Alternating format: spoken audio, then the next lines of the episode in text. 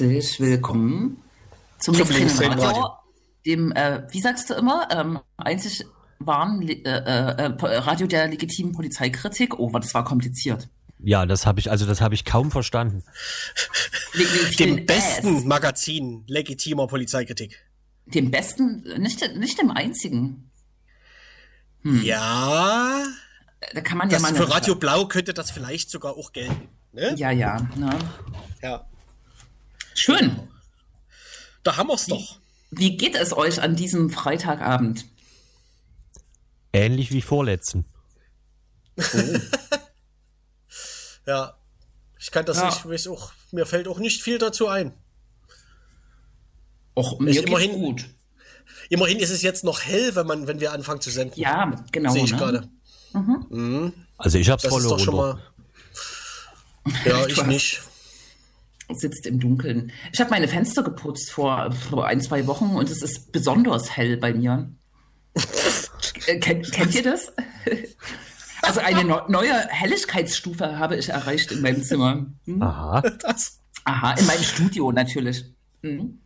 Also ich kann noch dazu sagen, Fußnote, ich habe, glaube ich, seit vier oder fünf Jahren das erste Mal wieder diese Fenster geputzt. Aber naja, Ja, nee, hab, Dazu herzlichen Glückwunsch. ja, danke. Ich hab äh, meine Wohnung so aufgebaut, dass ich an die Fenster nicht mehr rankomme. Das macht auch viel her. Wie macht man das denn? Naja, irgendwo muss ja alles hin. Vors Fenster, okay. Aber kannst du noch gucken? durchs Fe- Kannst du die Rollos noch bedienen? Ja, könnte ich, möchte ich aber nicht. Och Mann. Es wird Zeit, dass wir dich aus deinem Studio holen. Es ist Zeit, dass äh, Corona vorbei ist. Ne? Wir Ja, uns. Ja. Wann, gibt's dafür einen Fahrplan? Wann ist das soweit? Ich, äh, äh, äh, ich habe ja hab viele so politische Diskussionen darüber und ich warne eigentlich inzwischen immer dar äh, davor, irgendwelche Prognosen abzugeben oder zu sagen, ah, der Impfstoff ist nicht gut. Wir hatten das äh, im Vorgespräch. Ne? Ja. Ich glaube, man kann sich nur in die Nesseln setzen, wenn man äh, als Nicht-Infektiologe, nee, wie heißt das? Virologe, Virologin, äh, solche Einschätzungen gibt. Und selbst die sind sich ja nicht einig, ne? Ja, ansonsten könnte man einen sogenannten Laschet, Laschet pullen und dann könnten wir hier nochmal so Sätze sagen. Wir alle dachten, dass wenn es Frühling wird, wenn es wärmer wird, die Sonne kommt, dass das Vir- Virus dann weniger wird. Aber jetzt ist das nicht so. Und das macht mich wütend. Aber es ist ja auch kalt. Es, Es ist ist, äh, aber es ist auch manchmal warm. Ja, aber tendenziell eher immer kalt. Aber manchmal ist es auch warm. Aber Habt ihr euch irgendwie speziell vorbereitet für den Sendungsbeginn heute? Ja, ja. Irgendwas Nee, habe ich verpasst. nee, nee, nee, nee, nee. Ich nee, habe noch das- mal einen Espresso extra getrunken. Ja, ja, das habe ich auch gemacht. Das ist äh, empfehl durchaus empfehlenswert. Wir Ja, legen heute alles ne? offen. Ich trinke Pfefferminztee und ein kleines Likörchen. Glückwunsch. Ist das ein Ja, sogenanntes beste Voraussetzung. Herrengedeck? Äh, d- ja, na klar. Ah ja, Incredible, incredible Herrengedeck und so, ja. Hm. Naja, aber Best, ähm, was? beste Voraussetzungen für eine Sendung voller Polizeikritik. Ich wollte eigentlich noch mal so auf die Woche kurz zurückblicken und, und sagen, ähm, wollte kurz sagen, Entschuldigung, ähm, diese Woche gab es ein sehr aufsehenerregendes Urteil äh, für den Bereich der Wohnungs- oder Mietenpolitik. Darüber können wir ja später noch mal sprechen, ne? Das machen wir auf jeden Fall. Ja, ja, auch wie das einzustellen. Ich habe jetzt verschiedene Einschätzungen auch schon gehört, also so auch Vorwürfe äh, gegen die Regierung in Berlin, dass sie dieses Experiment gewagt hat. Ich sehe das persönlich nicht so, aber das können wir ja später. Ne? Okay, Erstmal- machen wir später. Machen wir später. Erstmal die legitime Polizeikritik. Du, du präsentierst jetzt schon mal die wichtigsten Meinungen zum Thema, dass die ein bisschen sacken können, ne? Und wenn wir dann später drüber reden, hat sich das aber schon durchgesetzt bei den Hörerinnen. Die, die Meinung, die ich selbst nicht vertrete, ja, hm, okay. Da, Ja, eben. Das, Das, ist, eine das ist ja das Schade. Barriere. Hm. Ja, ja, ja. Ja. Naja, es ist, äh, oh Gott, noch einen Monat hin, ne, bis äh, sich dieser 25. Mai jährt, an dem George Floyd in Min- Minneapolis äh, von der Polizei getötet wurde. Ich glaube, das wird auch gerade verhandelt ähm, oder ist verhandelt worden. Und ähm, hier bundesweit, äh, international, aber auch in Deutschland ähm, quasi doch eine riesige Debatte um die Polizei wieder losging, aber nicht allein wegen der ähm, Proteste im äh, Kontext der Black Lives Matter Bewegung, sondern auch so äh, steht, glaube ich, die Polizei seit geraumer Zeit wieder dolle im Fokus einer kritischen Öffentlichkeit. Auf der einen, aber auf der anderen Seite auch dolle im Fokus ähm, der äh, ähm, bedingungslosen Verteidigerinnen äh, der Polizei und dass da alles richtig läuft. Ne? Hab ich mal jetzt so angeteasert. Ja, Ja. ist gut. Das hast du gut angeteasert erstmal. Genau, und es ist äh, äh, auch in dieser Woche ein Buch erschienen, glaube ich, also äh, oder in den letzten Tagen, in den letzten Tagen, ähm, das sich genau diesem Thema nochmal genauer widmet, auf dem rechten Weg von Eiko Kempten, den wir auch schon öfter hier zu Gast hatten in der Sendung, ne? Zu anderen Themen, aber Und Genau. zeitlich wäre ja auch fast Buchmesse, oder? Wie, wie, wann war die? du hast total recht, die ist im Mai. Also Ende März, ne? Ach so. Nee, die ist, die, die ist tatsächlich äh, Corona-bedingt auf Ende Mai verschoben worden. Ja, okay, ja. Aber wird, glaube ich, auch jetzt nicht stattfinden. Und es ist gerade noch so in der Waage, Wiege, wie heißt es? In der Schwebe. Ja. Ob ähm, so eine digitale Leserveranstaltungsreihe äh, stattfindet. Mhm. Ja, so Leipzig liest, ne? Und das heißt, wir besprechen also heute quasi ein literarisches Werk äh, und sind damit brandaktuell, denn es ist, wie du gesagt hast, gerade erst rausgekommen. Yeah. Selten. Dass wir das schaffen, meine ich. Ja. Oft haben die ja gar keine Zeit dann, ne? Nee, Die, nee, nee. Dieser, dieser Autorinnen. Mhm. da hatten wir tatsächlich Ja, da- schon mal da- da Probleme. wir Wir Glück. nennen aber dann keine Namen. Ja. Genau. Lass es ein Jahr her sein. Lass es ein Jahr her sein, ne? Da saßen wir auch so hier. Bei mir war es viel dunkler im Zimmer wegen den Fenstern. Ja. Genau. Naja. Bei mir nicht, weil das ist ja wie immer, aber ja. Genau. Eiko Kempten, er hat dieses Buch geschrieben. Wir reden mit ihm gleich. Wir können ja, wir können ja sagen, er ist schon in der Leitung, er kann aber noch nichts sagen, ja, weil ich ihn noch gemutet habe. Äh, deswegen machen wir zuerst Werbung, nicht wahr? Nicht wahr. So machen wir das. Ich mag das sehr, wenn du nicht wahr sagst. Das klingt sehr schön. Hm? Ja, das, ähm, das ist so ähnlich wie ostentativ, wobei ich natürlich auch sehr ostentativ sage, nicht wahr? Nicht wahr? Nicht wahr? Genau, und wir spielen deswegen als erste Werbung ein Lied, was wir letzte Woche, vor zwei Wochen natürlich hätten schon spielen können. Das konnten wir aber damals noch nicht spielen, weil wir noch checken mussten, ob das von der Kunstfreiheit gedeckt war. Dafür bekomme ich doch 10 Euro mindestens äh, ins Phrasenschwein, oder? Aber hallo. Cool. Dann, Bitte? dann machen wir das.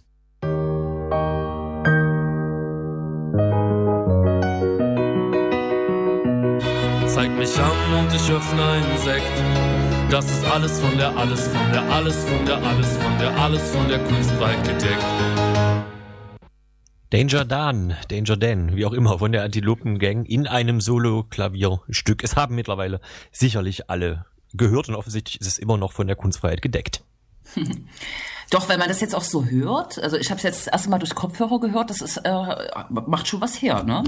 Es macht schon was her. Es, man hätte auch die Version spielen können, neulich äh, im ZDF zusammen mit Igor Levitt, so einem sogenannten Star-Pianisten und Band. Äh, aber das könnt ihr ja selber nachholen mit eurem neumodischen Empfangsgeräten. Richtig. Macht auf jeden Fall auch viel her. Genau.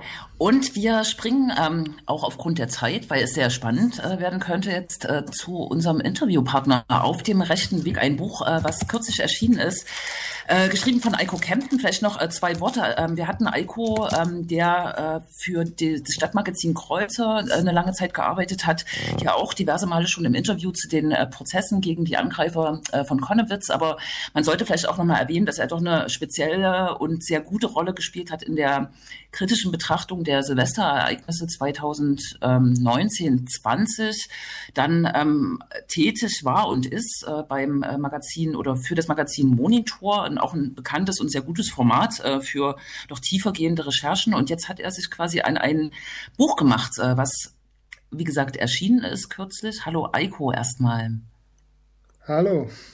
Genau, und ich äh, würde einfach mal mit der Metafrage beginnen, bevor wir äh, in Medias Res gehen. Ähm, wie bist du dazu, also wie bist du auf die Idee gekommen, das, was du wahrscheinlich auch in journalistischen Recherchen oft äh, ähm, so partiell be bearbeitet hast, jetzt in ein Buch äh, zu fassen? Und für wen hast du dieses Buch eigentlich geschrieben? Das sind schon zwei Fragen, aber genau. Ja, die erste äh, naheliegende Frage ist ja, warum dieses Buch? Und ähm, einfachste Antwort ist, weil es bisher niemand geschrieben hat. Das gibt es irgendwie nicht, obwohl wir über dieses Thema seit Jahrzehnten reden und das immer wieder aufkommt, aber so eine, eine vollständige Sammlung oder mal, dass man so ein paar hundert Seiten hat, die man im Zweifelsfall auch seiner Tante oder seinem Onkel in die Hand drücken kann, wenn mal wieder darüber diskutiert wird, dass das alles Einzelfälle sind. Äh, das gab es bisher nicht. Und ich habe mir gedacht, das sei anscheinend mittlerweile mal nötig. Und damit haben wir auch so ein bisschen äh, die zweite Frage beantwortet, für wen das Buch ist. Also das ist jetzt nichts Neues für Menschen, die seit Jahrzehnten sich mit der Polizei beschäftigen, die, die seit 30 Jahren Philipp abonniert haben, Polizeiwirtschaft äh, ehren etc., sondern das soll einen Überblick über all das, was ähm, in den letzten Jahrzehnten passiert ist und was da an Strukturen möglicherweise hinterst und eine Einordnung geben. Und letztendlich ist so für jeden gedacht, der sich irgendwie fragt, was ist denn eigentlich bei der Polizei los?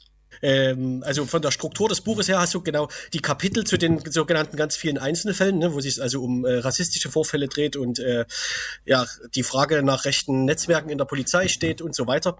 Ähm, andererseits ähm, tatsächlich auch diese thematischen Aspekte.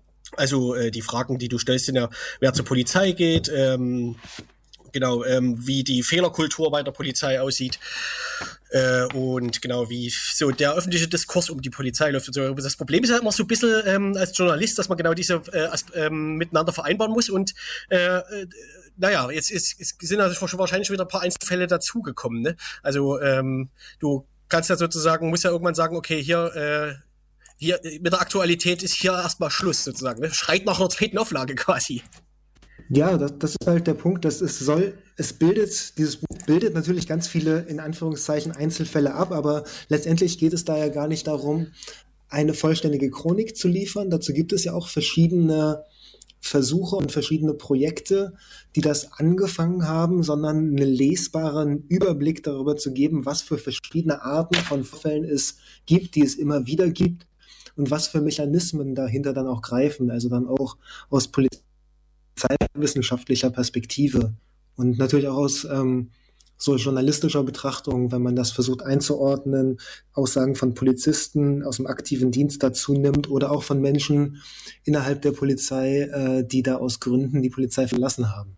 Ähm, nun ist die Polizei äh, Ländersache, äh, also es gibt auch eine Bundespolizei, aber ähm, du guckst dir äh, ähm, sozusagen Strukturen an, ähm, Prozesse, ähm, auch äh, die Fehlerkultur, vielleicht kommen wir da noch da, darauf, aber ist dir sozusagen auch in der Recherche sozusagen ähm, besonders, äh, also stechen Bundesländer besonders hervor durch äh, Fehlverhalten und vielleicht auch durch eine politische ähm, ähm, Verweigerung, ähm, ähm, Probleme anzusprechen?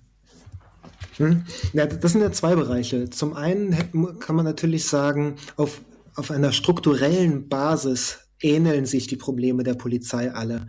Ähm, Wenn es darum geht, wo, wo möglicherweise mehr Fälle auftreten von rechtsextremen Polizisten oder rassistischen Polizisten, würde ich nicht sagen, dass man da nach Ländern kategorisieren kann. Was man möglicherweise sagen kann, ist, dass ähm, in Gegenden, in denen auch eine re rechtsextreme Szene sehr, sehr stark ist, ist die Wahrscheinlichkeit, dass Kontakte von aktiven Polizeibeamten in diese rechtsextreme Szene, seien es einfach freundschaftliche Verbindungen, ähm, dass das natürlich wahrscheinlicher ist. Das ist etwas, das man in Sachsen ja immer wieder gesehen hat, dass insbesondere so im Großraum Dresden, Ostsachsen durchaus im Ra Raum steht, dass dort Polizisten auch eng befreundet sind mit Menschen, die in so Neonazi-Kameradschaften aktiv sind. Ähm, auch ohne möglicherweise, dass die in allen Fällen diese Einstellung teilen, aber das, das spielt dann natürlich mit rein. Und wenn man auf eine organisatorische Ebene geht, dann muss man natürlich immer eine Trennung machen oder man sieht eine gewisse Trennung zwischen in letzter Zeit sind das Länder, die unionsregiert sind und Länder, die rot-rot-grün regiert sind, die sich in den Letz-, vor allem in den letzten Monaten intensiver äh, dieser strukturellen Debatte gestellt haben und dort auch in, im Falle Bremen und Berlin zum Beispiel neue Polizeigesetze erlassen haben, die aktiv gewissen Problemen, sowas wie Racial Profiling und strukturellem Rassismus entgegenwirken sollen. Während in CDU-Ländern dann die Polizei eher militarisiert wird und dann nochmal anders gestärkt wird, also eher so als Autorität, die man wenig hinterfragt, sondern eher noch mit mehr Macht ausstattet, verstanden wird. Ähm, eine Debatte, die wir ja auch äh, quasi um die Verschärfung des Polizeigesetzes hier in Sachsen, aber auch in Bayern und so weiter äh, geführt haben. Ne? Ich glaube, Jens wollte eigentlich äh, fragen, aber der ist jetzt rausgefallen. Und ich würde einfach nochmal ein, ein Kapitel aufrufen, sozusagen, ähm, was ich äh, interessant war, äh, finde. Und äh, ich habe euch auch ähm, äh, in der Polizeiforschung gelesen. Das zweite Kapitel nennt sich nämlich äh, Ich bin in der Polizei ein Rassist geworden. Vielleicht kannst du da einen kurzen Einblick äh, geben. Es weist ja darauf hin, dass jetzt ähm, möglicherweise ähm, das nächste Kapitel heißt kein Spiegelbild der Gesellschaft. Äh, Gibt es die Tendenz, dass äh, besondere äh, hierarchiefreundliche und vielleicht auch eher konservativere Charaktere in die Polizei gehen, aber dass der Apparat sozusagen dann ähm, solche äh, Einstellungen sozusagen auch noch befeuert. Das ist ja interessant. Vielleicht kannst du da kurz eine Einschätzung geben. Woran liegt das? Was ist das Problem? Mhm. Ja, das sind ja zwei Unterschiede, also Bereiche, die so zu einer Kernfrage führen. Gehen Rassisten zur Polizei oder wird man in der Polizei Rassist? Und ähm, da ist dieser Forschungsstand, der sich, äh, den ich gefunden habe, ist letztendlich immer so ein sowohl als auch. Das ist, äh, dass die Polizei natürlich eine Institution ist, die autoritäre Charaktere anzieht, die Menschen eher, dass sie eher Männer anzieht, eher auch in Teilen zumindest gewaltaffine Menschen anzieht. Was nicht in allen Fällen heißt, dass diese, dass da automatisch auch eine eher rechtsextreme oder gar rassistische ähm, Einstellung dabei ist. Aber dass das Menschen sind, die in der Grundtendenz dem zugeneigt sein könnten, was so autoritäres Denken angeht, was ja natürlich in solchen Ideologien immer mitschwingt. Ähm, Andererseits ist es natürlich so, dass die Polizei eine Institution ist, die in sich sehr geschlossen ist und in der gewisse Traditionen über Generationen weitergegeben werden. Und dazu zählen ähm, zum Beispiel ganz, ganz einfach ritualisierte Umgangsformen mit Menschen, die für, äh, für Polizisten im Dienst möglicherweise anders aussehen. Das ist auch so ein bisschen das, was das Zitat, ähm, das du angesprochen hast, bedeutet. Dieses Ich bin in der Polizei ein Rassist geworden, ist ja eine Aussage eines, äh, eines Polizisten, des, des Pressesprechers der Polizei Kiel, der damit ähm, zum Ausdruck bringen wollte, auch sehr selbstreflektiert, dass er sich in der Polizei angewöhnt hat, ähm, sehr schnell aufgrund optischer Merkmale zu kategorisieren, ähm, wie er einen Menschen wahrnimmt. Und er ist nicht dieses, dieser, dieses Mechanismus sehr bewusst. Er sagt auch, das ist für ihn Rassismus, wenn er eine Person sieht, die er möglicherweise aufgrund ihrer ethnischen Herkunft, aufgrund von Hautfarbe oder vermuteter ähm, Herkunft anders einordnet ähm, und das bedeutet noch nicht automatisch, dass man deswegen auch rassistisch handelt oder gar Rassist, so überzeugter Rassist ist, wie wir das normalerweise verstehen. Ähm, allerdings ist die Poliz ist Polizeiarbeit ja auch meistens einfach ein sehr automatisiertes, sehr auf Effektivität getrimmtes Handeln, was das befeuert, dass diese kurzen, kurzen Reaktionswege dann auch in kurze Handlungswege übergehen. Das ist, das sind so Mechanismen, die hinter etwas wie Racial Profiling, worüber wir ja jetzt seit, seit äh, Jahrzehnten diskutieren, stehen. Und ähm, insofern befördert dann natürlich ähm, diese klassische Polizeiarbeit auch solche, solche rassistischen Denkweisen. Eins der Phänomene, die man ja immer wieder in diesem Zusammenhang gelesen hat, ist so das Wort Einzelfall oder die Frage, sind das Ganze Einzelfälle oder ist es ein strukturelles Problem? Was mich jetzt interessieren würde, ähm, während deiner Arbeit an dem Buch, ist eigentlich das, was wir so mitkriegen, sprich das, was wir medial lesen von diesen ganzen sogenannten Einzelfällen, ich denke da jetzt an diverse Telegram-Chats oder was alles so aufgeflogen ist oder jetzt zuletzt in Sachsen die 7000 äh, Schuss Munition, die als Bezahlung für so einen Schießstand ähm, benutzt wurden. Inwiefern ist denn eigentlich das, was wir sozusagen so mitbekommen, eine Vollständigkeit dessen, was da so alles passiert? Ne? Oder anders gefragt, wie weit bist du da noch tiefer gegraben und gibt es da noch so einen Eisberg? Dahinter oder darunter, wie, je nachdem, wie man so einen Eisberg sieht. Da gibt es natürlich einen Eisberg dahinter und das sagt nicht nur ich, das sagt selbst der Verfassungsschutz. Also es gibt ein, äh, gab ja letztes Jahr diesen wunderbaren Bericht, den Horst Seehofer vorgestellt hat, in dem, dem äh, die Zahlen der bisherigen rechtsextremen Verdachtsfälle in Sicherheitsbehörden zusammenaddiert wurden und er dann davon gesprochen hat, dass diese Zahl ja relativ gering sei und äh, bestätigt, dass das Problem auch sehr klein sei. Und selbst in dieser Einleitung des Berichts, den er da präsentiert hat, schreibt der Verfassungsschutz, dass es ein dass es sich dabei nur um die bekannt gewordenen Fälle handelt und von einem Dunkelfeld auszugehen ist. Und ähm, dass dieses Dunkelfeld da ist, das ähm, lässt sich ja relativ schnell auch so logisch daran ableiten, dass wir sehen, ähm, also wenn man sich anguckt, wie das, wie in der Vergangenheit mit rechtsextremer und rassistischer Gewalt umgegangen wurde, ja immer mit erheblichen Dunkelfeldern äh, zu tun gehabt, dass diese Fälle nicht als das erfasst wurden, was sie waren. Also wenn man sich nur zum Beispiel die ähm, Zahlen der Todesopfer rechter Gewalt anguckt, da, da tun sich Behörden ganz entschieden schwer, Sachen, selbst die Fälle, die bekannt geworden sind, überhaupt als das zu kategorisieren, als das, was sie da sind. Und das ist zudem etliche Fälle gibt, die gar nicht ans Licht kommen, weder an die Öffentlichkeit noch bei den Behörden bekannt werden, davon ist auszugehen. Genau, wir, also auf jeden Fall, du beschreibst auch gleich in der Einleitung das Problem, dass es sich alles äh, schwer äh, quantifizieren lässt, sozusagen, dass es die systematische Forschung dazu gibt, ähm, aber die äh, Aufarbeitung ähm, ja oft im äh, dunklen Kämmerchen stattfindet, also jedenfalls äh, nicht äh, öffentlich ähm, stattfindet. Ähm, trotzdem gibt es diese ganz vielen sogenannten Einzelfälle in Anführungsstrichen. Und du schreibst, ähm, dass jeder dieser Fälle das Potenzial hat, die Demokratie und das Vertrauen in den Rechtsstaat zu gefährden. Vielleicht kannst du das nochmal kurz erläutern. Also ähm, wie gefährden diese Fälle, die Einzelfälle, ähm, die Demokratie? Das ist ja sozusagen auch eine der zentralen Fragen bei dem, bei, bei der Kritik an der Polizei. Ne? Hm, ja, das ist, ähm, man muss sich das ja vorstellen, dass jeder dieser Fälle bedeutet ja, dass in dem Fall die Polizei als Sicherungsinstitution, als demokratische Instanz ähm, genau die Bedrohung dar dargestellt hat für Personen, die sie eigentlich fernhalten sollen. Und ähm, das bedeutet nicht automatisch, dass dann jeder Polizist irgendwie Rassist oder rechtsextrem ist, aber für diese Personen, die in dem Moment diese Erfahrung gemacht haben, ähm, verschieben sich gesellschaftliche Gewissheiten, die bisher bestanden haben. Also es ist ja nicht so, dass ich, ähm, wenn ich eine schlechte Erfahrung mit der Polizei gemacht habe und der möglicherweise nicht mehr vertraue, dass ich mir dann einfach eine andere Polizei rufen kann das nächste Mal, wenn ich mich unsicher fühle, sondern ich kann, habe dann nur noch die Möglichkeit, nicht mehr auf den Staat zu vertrauen. Also nur als Beispiel kann man ja sagen, dass äh, Seda Bashar Yildiz, die diese Todesdrohung bekommen hat, eben ihre Daten auf Polizeicomputern abgefragt wurden, die ist, mit, die ist so weit, dass sie selber eine Belohnung aussetzt, weil sie sagt, sie kann ja nicht Däumchen drehen und warten, bis sie jemand abknallt. Sie vertraut nicht darauf, dass die Polizei in der Lage ist, das zu lösen. Und das ist ein Grundvertrauen in den Staat als Institution, der damit äh, möglicherweise verloren geht.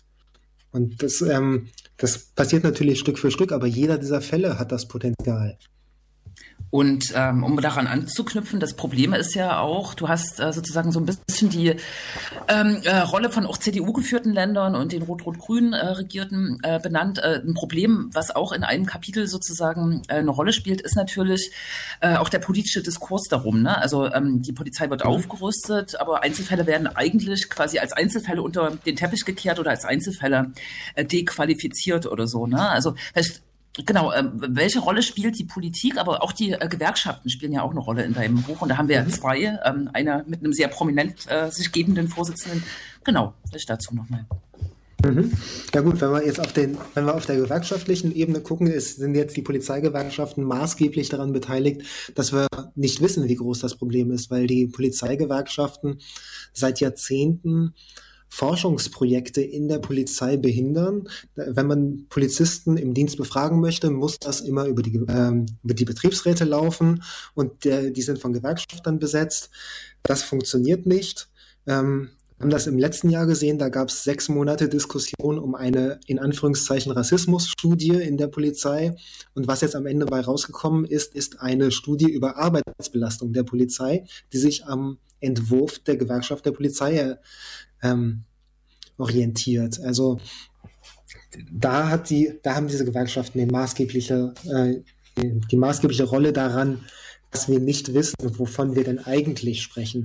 Und auf politischer Ebene ist es so, dass ähm, man sagen muss, man, wir haben das im letzten Jahr gesehen, als Saskia Esken davon gesprochen hat, dass es auch in der Polizei latenten Rassismus gebe und dann natürlich sofort ein Sturm der Entrüstung über sie hereingebrochen ist.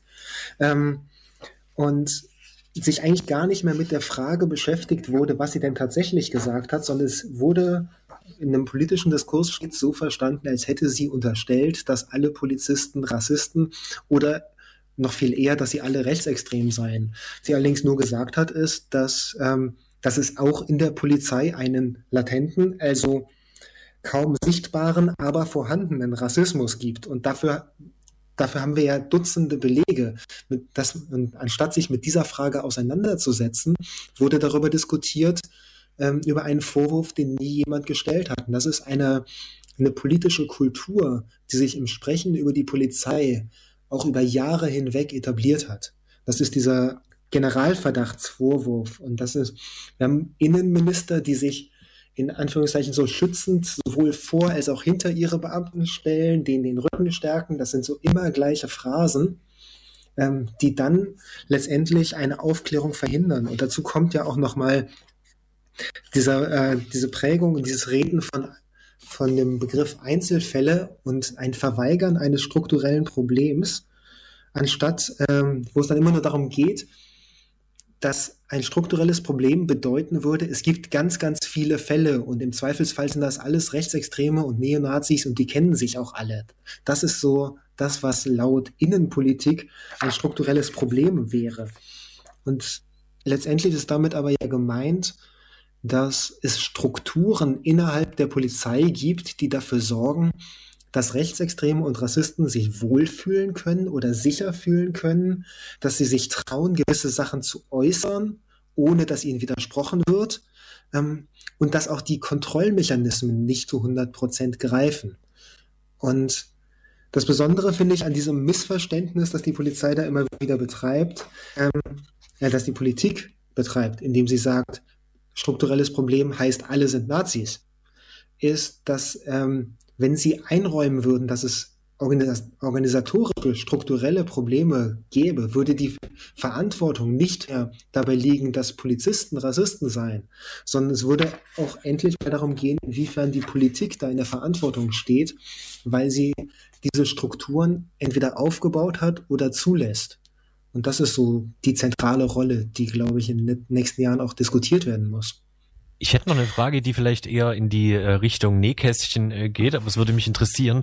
Ähm, zu mhm. dem Buch ist zu lesen, dass du ähm, sozusagen für das Buch in der Arbeit, der Vorbereitung unter anderem Polizeischulen und Einsatztrainings der Polizei besucht hast, da mit dabei warst. Jetzt würde mich ja mal interessieren, wie, wie haben denn die so auf dich reagiert? Also ich meine, äh, das ist ja vermutlich auch erstmal schwer, da überhaupt reinzukommen, so. Das ist das eine, aber ähm, wie, wie muss man sich das vorstellen, wenn man dann da vor Ort ist, so als, als Zaungast oder so? Mhm. Ähm, das, also ich war sowohl, sowohl einmal in der Polizeischule Leipzig, ich war auch bei einem Einsatztraining einer Bereitschaftshundertschaft in Sachsen. Und da muss ich auch sagen, dass da die ähm, Polizei Sachsen beziehungsweise die äh, zuständigen Menschen, mit denen ich zu tun hatte, in dem Moment auch tatsächlich sehr offen waren, weil ähm, da in Sachsen in den letzten zwei Jahren so ein bisschen sich äh, etwas getan hat in der Zusammenarbeit mit Listen. Die versuchen das ein bisschen besser zu machen. Nach, das heißt nicht, dass sie das wirklich immer perfekt machen oder auch nur gut. Siehe Silvester Konnewitz letztes Jahr. Mhm. Aber also Auslöser war tatsächlich vor zwei Jahren war das, glaube ich. Ähm, da gab es dann im Jahr zuvor diese Aufdeckung von Simon Neumeier, dem ehemaligen sächsischen Polizeischüler, der dann sich über latenten oder für nicht nur latenten, sondern wirklich sehr offensiven Rassismus in der Polizeischule Leipzig ähm, geäußert hat und dann Chatnachrichten veröffentlicht hat. Daran werden sich wahrscheinlich die meisten noch erinnern. Und ein Jahr später habe ich mir gedacht, ich würde gerne einfach mal jetzt wissen, wie das da in dieser Polizeischule jetzt gehandhabt wird, so ein, so ein Jahr später. Und das hat dann auch, ich habe die einfach angeschrieben und gefragt, ich würde gerne als Journalist einfach mal diese Schule besuchen. Und das hat dann mehrere Monate Vorbereitung gedauert, ähm, bis das, bis man dann einen Termin gefunden hatte und das auch alles möglich war. Aber es wurde mir ermöglicht. Und ähm, ja, also es ist jetzt nicht so, dass ich da jederzeit einfach ähm, das Gespräch mit jedem suchen konnte und jeder natürlich mit mir so, sofort mit mir sprechen wollte und meinte, ach, da ist der Typ, der, der sich gefragt hat, ob hier, ob hier vielleicht auch Nazis sind oder so.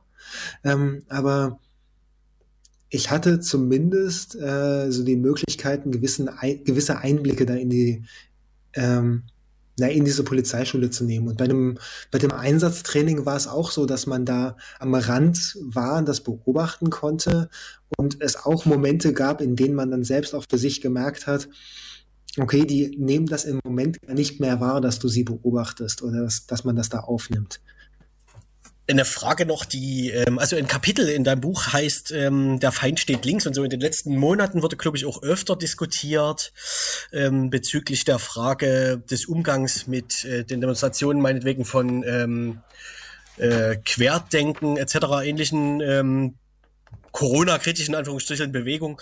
Ähm, welche Antwort gibt dein Buch auf diese Frage? Linke haben sich wahrscheinlich auch vermehrt unglaublich die Augen gerieben, wie die Polizei äh, teilweise mit Demonstrationen umgeht. Also welche Antwort gibt dein Buch auf die Frage der politischen Neutralität, die ja die Polizei immer betont, äh, gerade bei äh, so Versammlungslagen ähm, der politischen Neutralität der Polizei, ja bezüglich solcher öffentlicher Manifestationen von äh, politischer Meinung. Also genau, ja, ich Fragezeichen.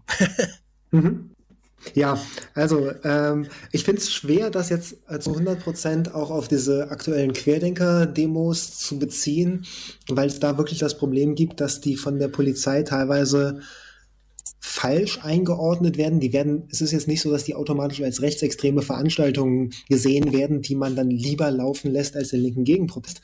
Was man aber trotzdem natürlich sieht, ist, ähm, dass es oft ein deutlich rigoroseres Vorgehen gegen linke Demonstrationen gibt, ähm, weil das die Polizei auch einfach gewohnt ist, in einer gewissen Weise da so vorzugehen. Das ist ja auch, ist ja auch ein über Jahrzehnte gewachsenes, in Anführungszeichen, Feindbild. Also sei es, also angefangen der RAF über die Castor-Transporte und G20 sind das ja klassische Auseinandersetzungen, die dann in der Polizei entstanden sind. Und das sind ja auch Feindbilder, die über ähm, über Generationen dann teilweise weitergegeben werden. Ähm, es gab ja zum Beispiel auch in den USA ähm, eine Untersuchung dazu, dass da kam raus, dass die Wahrscheinlichkeit eines gewaltsamen Polizeieinsatzes gegen linke Proteste dreimal so hoch ist wie gegen rechte. Aus Deutschland gibt es keine solche Forschung. Da sagen auch verschiedene Wissenschaftler, dazu würden sie eigentlich sehr gerne mal forschen.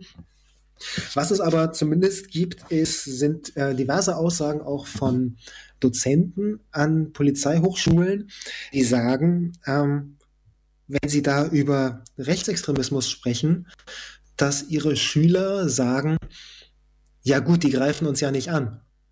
Lassen Sie uns doch lieber, lieber Linke reden, das ist doch viel gefährlicher.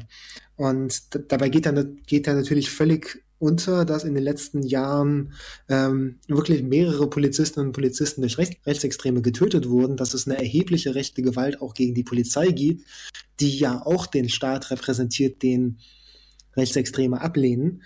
Ähm, und trotzdem sind so gewisse, ist diese Verschiebung, dass eine Gefahr von links innerhalb der Polizei anscheinend eher gesehen wird als von rechts, ähm, deutlich spürbar. Das habe ich auch in Chats gelesen, wo dann Polizisten darüber geschrieben haben, dass bei G20 doch Neonazis Verbündete sein könnten, wenn man da gegen die Linken vorgeht.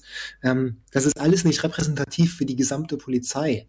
Aber das sind alles Fälle, die vorgekommen sind und äh, gewisse Tendenzen, die sichtbar sind. Äh, die abschließende Frage. Äh, ich will das jetzt nicht äh, abwürgen, aber äh, das Buch ist jetzt rausgekommen. Ähm, was für Reaktionen gibt es? Positive, gibt es auch negative? Gibt es Reaktionen aus der Polizei? Ich habe tatsächlich eine Menge Re Reaktionen aus der Polizei bekommen, beziehungsweise von Polizistinnen und Polizisten. Ich ich habe bisher keine offiziellen Reaktionen bekommen, dass ich gehört habe, dass irgendwo sich eine ähm, größere Polizeigewerkschaft beschwert hat oder ein Innenminister sich dazu geäußert hat. Ähm, ich habe aber sehr, sehr positive Reaktionen von verschiedenen Polizistinnen und Polizisten bekommen, äh, die sich tatsächlich auch diese Auseinandersetzung über das Thema viel mehr wünschen. Ähm, das ist auch so eine Erfahrung, die ich in der Recherche gemacht habe. Wenn man mit Polizistinnen und Polizisten spricht, die das scheiße finden, was teilweise bei ihnen, äh, bei ihnen passiert, ähm, dann und die einmal anfangen zu reden, dann hören die fast gar nicht mehr auf, weil das so, weil ihnen das sonst im Alltag kaum möglich ist, mal darüber zu reden. Und deswegen bekomme ich da gerade sehr viele positive Reaktionen. Die einzig, einzig absurde negative Reaktion war eine, so eine kleine Berufsvertretung der Polizei aus Berlin, die mir unterstellt, dass ich den Polizisten ähm, Oliver von Dobrowolski, der das Buch positiv äh, kommentiert hat, dass ich ihn dafür bezahlt habe. Und ähm, aber ansonsten habe ich bisher noch keine größere Kritik gehört. Eiko Kempen hat ein Buch geschrieben, das heißt Auf dem rechten Weg, Rassisten, Fragezeichen, Rassisten und Neonazis in der deutschen Polizei. Jetzt gerade erschienen im Europa Verlag. Für 20 Euro kann man das im Buchladen des Vertrauens erwerben. Und er hat mit uns darüber gesprochen. Danke, Eiko. Ich danke. Und wir machen eine Musik, oder? Und weil es so gut passt, oder Tschüss, auch Eiko. natürlich nicht, Tschüss. hören wir den, äh, die- meine Güte, hören wir den Chor des russischen Innenministeriums, nämlich den Polizeichor mit Get Lucky. Das ist ja dann irgendwie auch passend.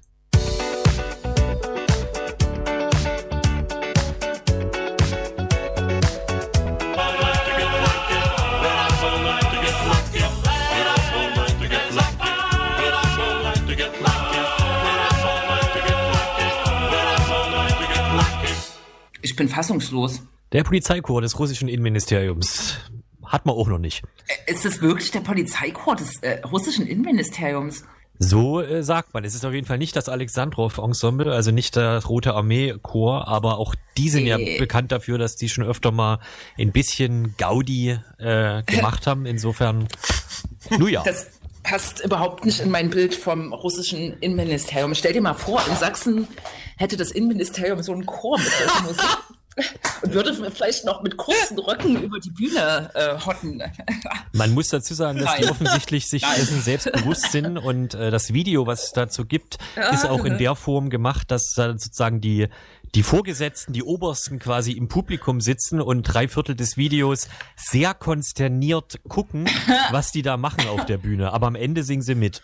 Also ich würde meinen, das wäre in Sachsen nicht möglich. Denkbar. Da ist Russland weiter quasi. Ja? Ha! Naja, eh.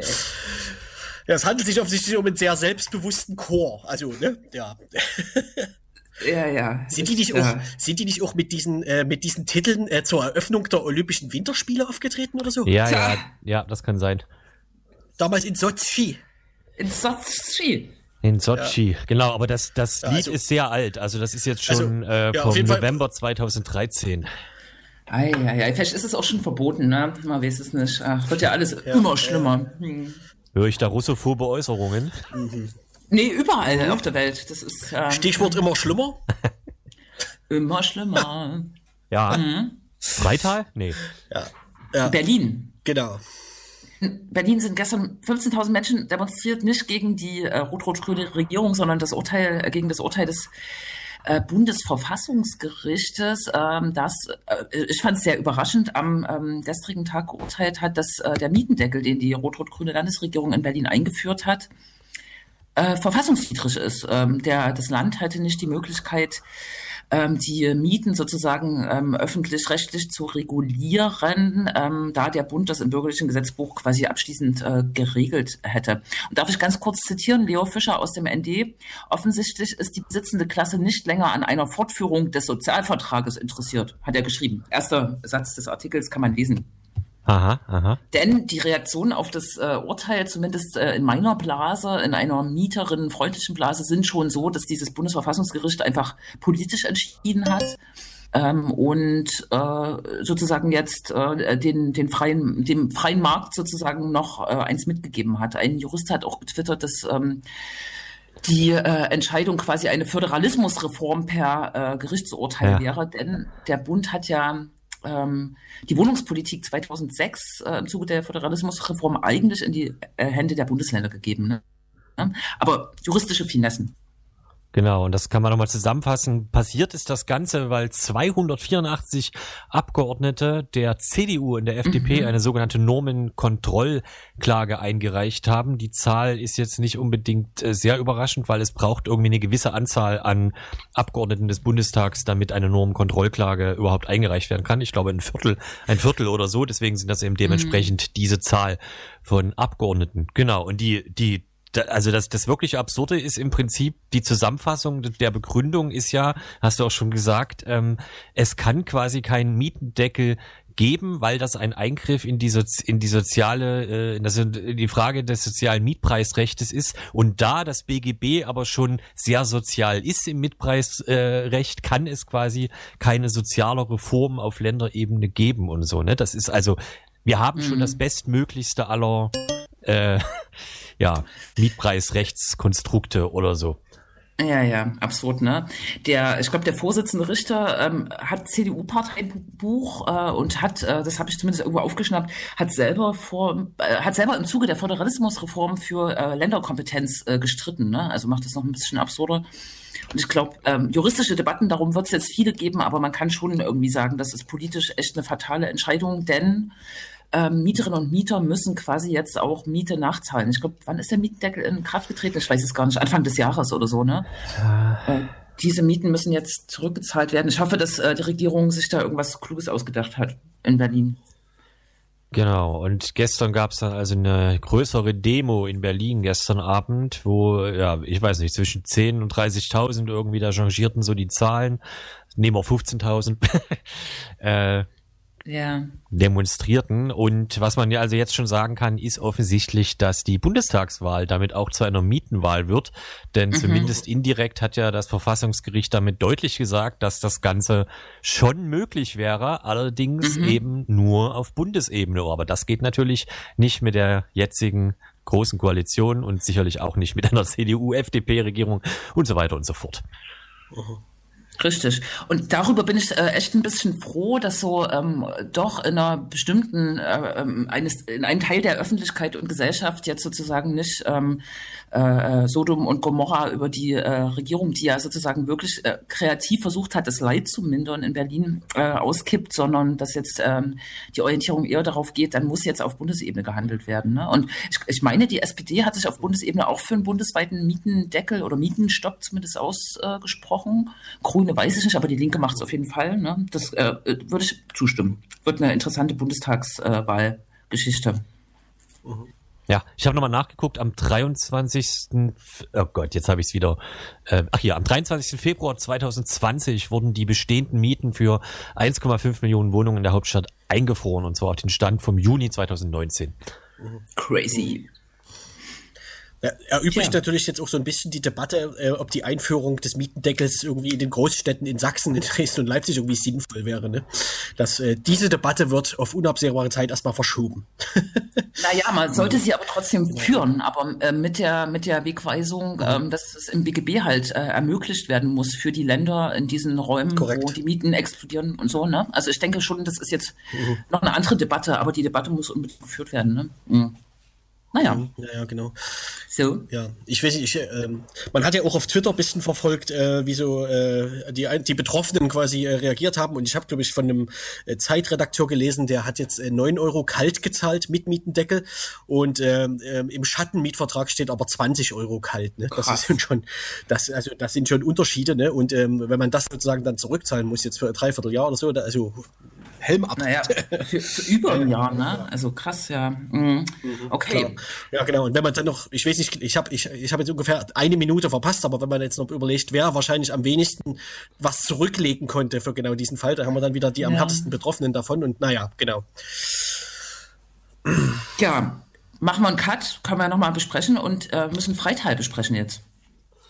Das habe ich Na? nur vorgeschlagen, weil ähm, wir haben letzte Woche, Quatsch, vor zwei Wochen, aber im letzten Mal darüber gesprochen, äh, so ein bisschen, was da so geht im Stadtrat und was so nicht geht. Und ich habe also heute eben gelesen, dass in der sächsischen Zeitung war das zu lesen, genau, ähm, dass die, wie heißt das, das Landratsamt in Pirna hat also sich jetzt gemeldet und festgestellt, dass dieser Beschluss, den der Stadtrat in Freital da gemacht hat, von wegen, dass die Testpflicht in Grundschulen etc. aufgehoben werden sollen, dass die natürlich nicht geht und dass eigentlich der Bürgermeister, also Uwe Rumberg, von seinem Vetorecht Gebrauch hätte machen müssen mhm. und diesen Antrag sozusagen nicht äh, zur Abstimmung äh, stellen. Lustigerweise laut Sächsische Zeitung hat auch die äh, kommunale Verwaltung in Freital ihn vorher darauf hingewiesen, äh, so wie ich das mhm. verstanden mhm. habe, und er hat das sozusagen einfach trotzdem ähm, ja, durchgesetzt und jetzt muss sozusagen eben die in Anführungszeichen Landesaufsicht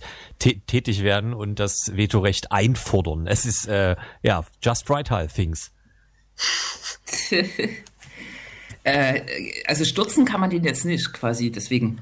Naja, dann müsste man ja wahrscheinlich sowas wie ein Misstrauensding äh, machen oder so. Und wenn ich mir die Kräfteverhältnisse in Freital angucke, ich glaube, die, die mögen sich alle sehr. Ja, ne? Die ja. nehmen den noch in Schutz davor, ja, dafür. Mhm. Ja, ja. Crazy Basie. So ist das. Just Sachsen Things. Hm. Just Sachsen Things. Things. Zings. Freital, alte sozialdemokratische Hochburg, betone ich immer wieder gern. Es ist äh, wirklich ja, verrückt. Ja, ähm, ja. Aber das Alt ist in dem Fall halt wirklich auch alt. Ist halt wirklich eine Weile her. Ne? Ja, historisch sozusagen. ja, genau. Äh, ja. Das geht Richtung Stadtgründung, die ja relativ spät war, im 19. Ja. Jahrhundert. Ne? Hm. Leute, ihr seid so Freital-Spezies, ja? Ja, naja, das hat 2015 angerichtet. Ach, ja, dieses ja. 2015, ja. Hm. No. Naja, gibt es sonst noch Aufreger in unseren letzten Minuten?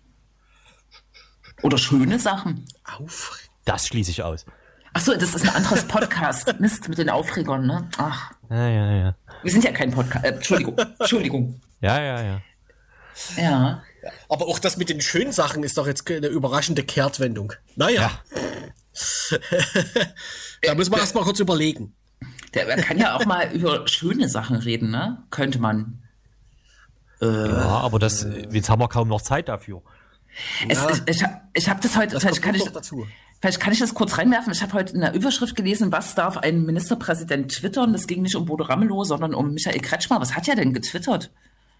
Wisst ihr das? Nee. Was, Ach, was? Der, hat was, der hat was über die AfD, der hat was über die AfD und über Bernd Höcke getwittert.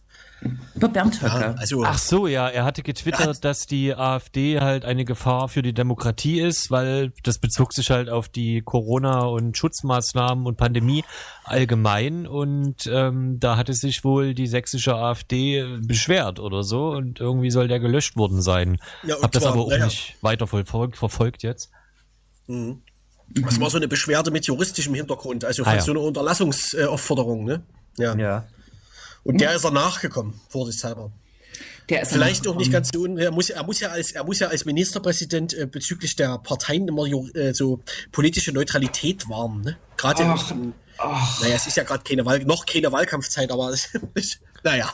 Ja, das Schwieriges klappt, Thema. Das klappt in Sachsen übelst gut. Ich denke da gerne an die äh, an die Anmoderation des Landtagspräsidenten äh, Uwe Steimle Rösler, äh, ja. wenn der die Tagesordnung äh, erklärt, also was jetzt irgendwie die wichtigen Tagesordnungspunkte der kommenden Landtagssitzungen sind und er dann ja. wirklich in seinem breitesten Dresdnerisch oder wo der herkommt äh, sagt und dann noch ein Antrag zum Thema soziales Wohnen. Da hoffen wir alle, dass der nicht durchkommt. Äh, Ja, also. Wirklich? Hat er gemacht? Ja, ich kriege das jetzt nicht mehr genau zusammen, aber ich, äh, Jens und ich haben das zusammen, glaube ich, gesehen äh, und ja. Ja, ja. Ja, ja, genau. Ja. Der, trägt da die, der trägt da die verschiedenen Themen vor und ist dann immer sozusagen besonders guter Laune, wenn, äh, wenn, wenn Anträge seiner Fraktion quasi besprochen werden und wenn die anderen Fraktionen was beantragen, da wird er so am Rande. Und da hat, er, da hat er sich mal, äh, wahrscheinlich mal einen kleinen Ausrutscher erlaubt und hat gesagt, da hoffen wir alle, dass das nie, dass das nie wird. ja. Ach so, ja. Vielleicht hat er auch ist ja nicht nur Ausdruck sächsischer Verhältnisse damit, ne? Wahrscheinlich hat er an mich gedacht, weil er wusste, ich das, dass ich dazu rede Jetzt und naja, mich beson besonders nicht mag. Nee, aber egal. Das nur am Rande. Ja. So, ich äh, sage als Moderator, ihr könnt euch verabschieden. Tschüss. Tschüss, Jule. Tschüss, Macht's gut. Krex Ja. Jens. Wir hören Ja. uns. Wieso, Tschüss, Krex. wieso? Wir hören uns in zwei Wochen wahrscheinlich, ne? Na, Na, so wird das sein. gut. Edios. Machen wir das so. Da ist. Mach mal so. Deal. Machen wir so. Das war's, LDR. LDR. LDR. die sperren uns ein. LDR. Da ist nichts mehr hier mit Versammlungen oder so. Es geht hier nicht um Gesundheit. Es geht hier um was ganz, ganz anderes.